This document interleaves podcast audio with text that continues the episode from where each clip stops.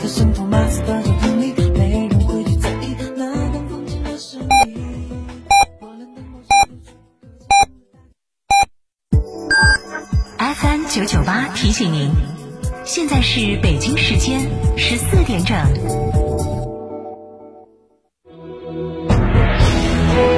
成都的声音，FM 九九点八，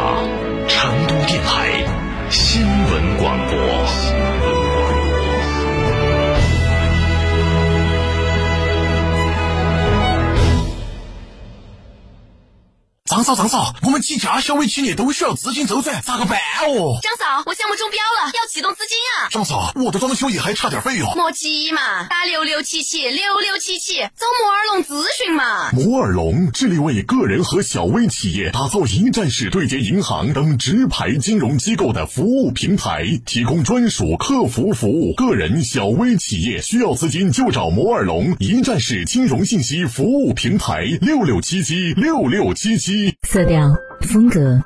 一个家应该拥有什么？当有了它，我才明白，安全健康才是我最想给他的家。美化天下装饰采用母婴级环保标准，特别的设计只给特别的家。美化天下百平整装只需十一万两千零九十一元。美化天下装饰微信预约 C D C D 九六九六 C D C D 九六九六，电话预约八六六四四三零零八六六四四三零零。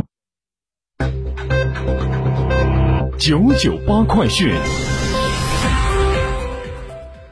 十四点零一分，一起来关注本时段的九九八快讯。我们首先来关注一下本地方面，先说一下天气。假期结束，工作日的这个天气情况是这样的：今天开始的三天天气是比较平稳的，今明两天以阴到多云的天气为主，全天时段有阴有晴，紫外线等级较高，早晚多分散阵雨，最高气温三十二度。三十号的白天天气彻底转好，以多云见晴的天气为主，最高气温将会升到三十五度。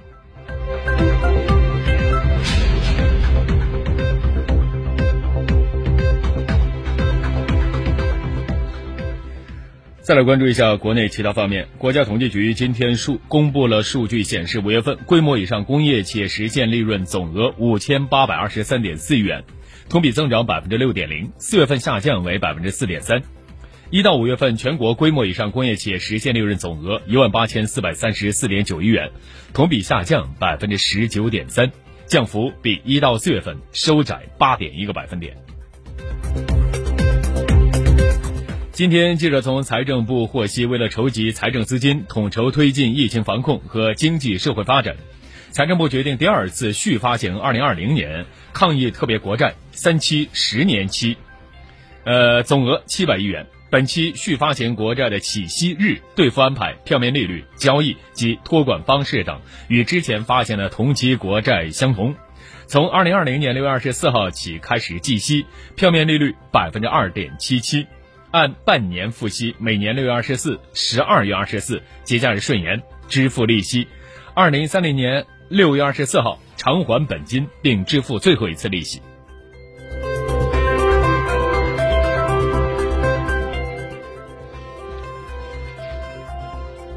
昨天，驴妈妈旅游网综合其平台预订以及调研的情况发布二零二零端午小长假出游总结报告，显示过半的游客选择周边游试水，近百分之四十的游客因为防疫谨慎态度选择本地本省游。三小时出行圈成为首选。今年受疫情的影响，文旅部要求 A 级旅游景区端午假期接待量按不超过最大承载量的百分之三十执行。人们不得不规划新的路线，从而衍生出一些消费新场景。疫情之下，旅行者口袋的钱正在寻找新的出口，三小时很有可能是最佳答案。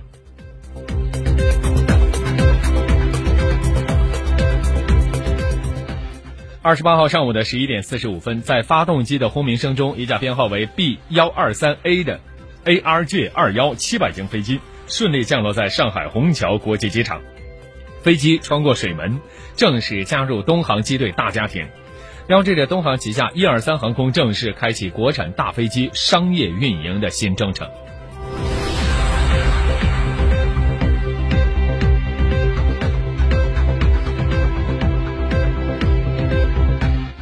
接下来我们再来关注一下国际方面，先来关注一下疫情。非洲疾病预防控制中心二十七号发布的数据显示，非洲地区累计报告新冠确诊病例已经达到三十六万零四百二十七例，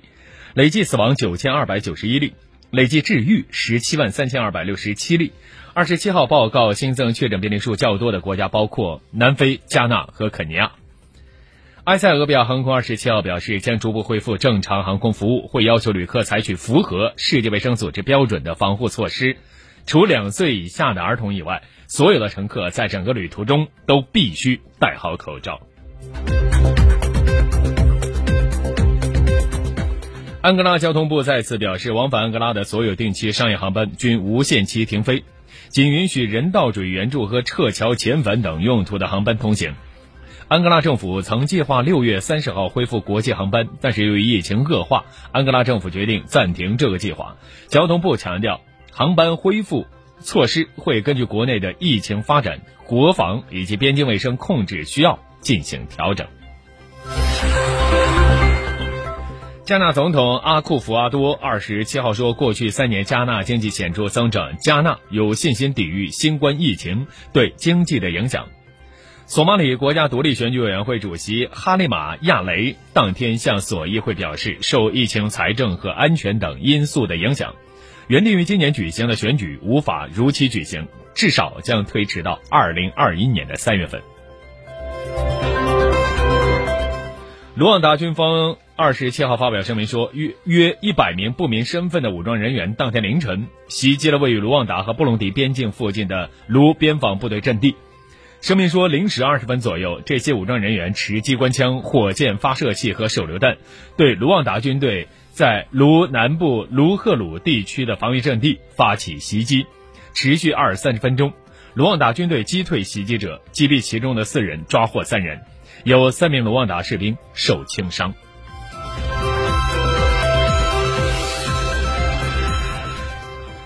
日本全国二十七号的新增冠冠状病毒肺炎确诊病例是九十二例，其中东京都为五十七例，是自五月二十五号解除紧急事态宣言以来单日新增最多的一天。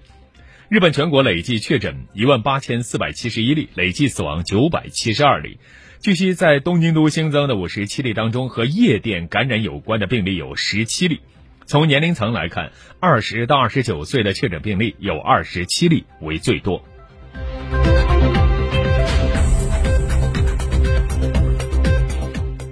日本宇宙航空研究开发机构 JIXA 近日公布了一项数据，温室气体预测技术卫星的观测结果显示，虽然大气当中的二氧化碳的浓度不断增加，但是在今年的一月到四月，日本东京周边二氧化碳浓度的增速却有所减缓。据分析，出现这种现象与新冠肺炎疫情扩大导致诸多经济活动停滞有关。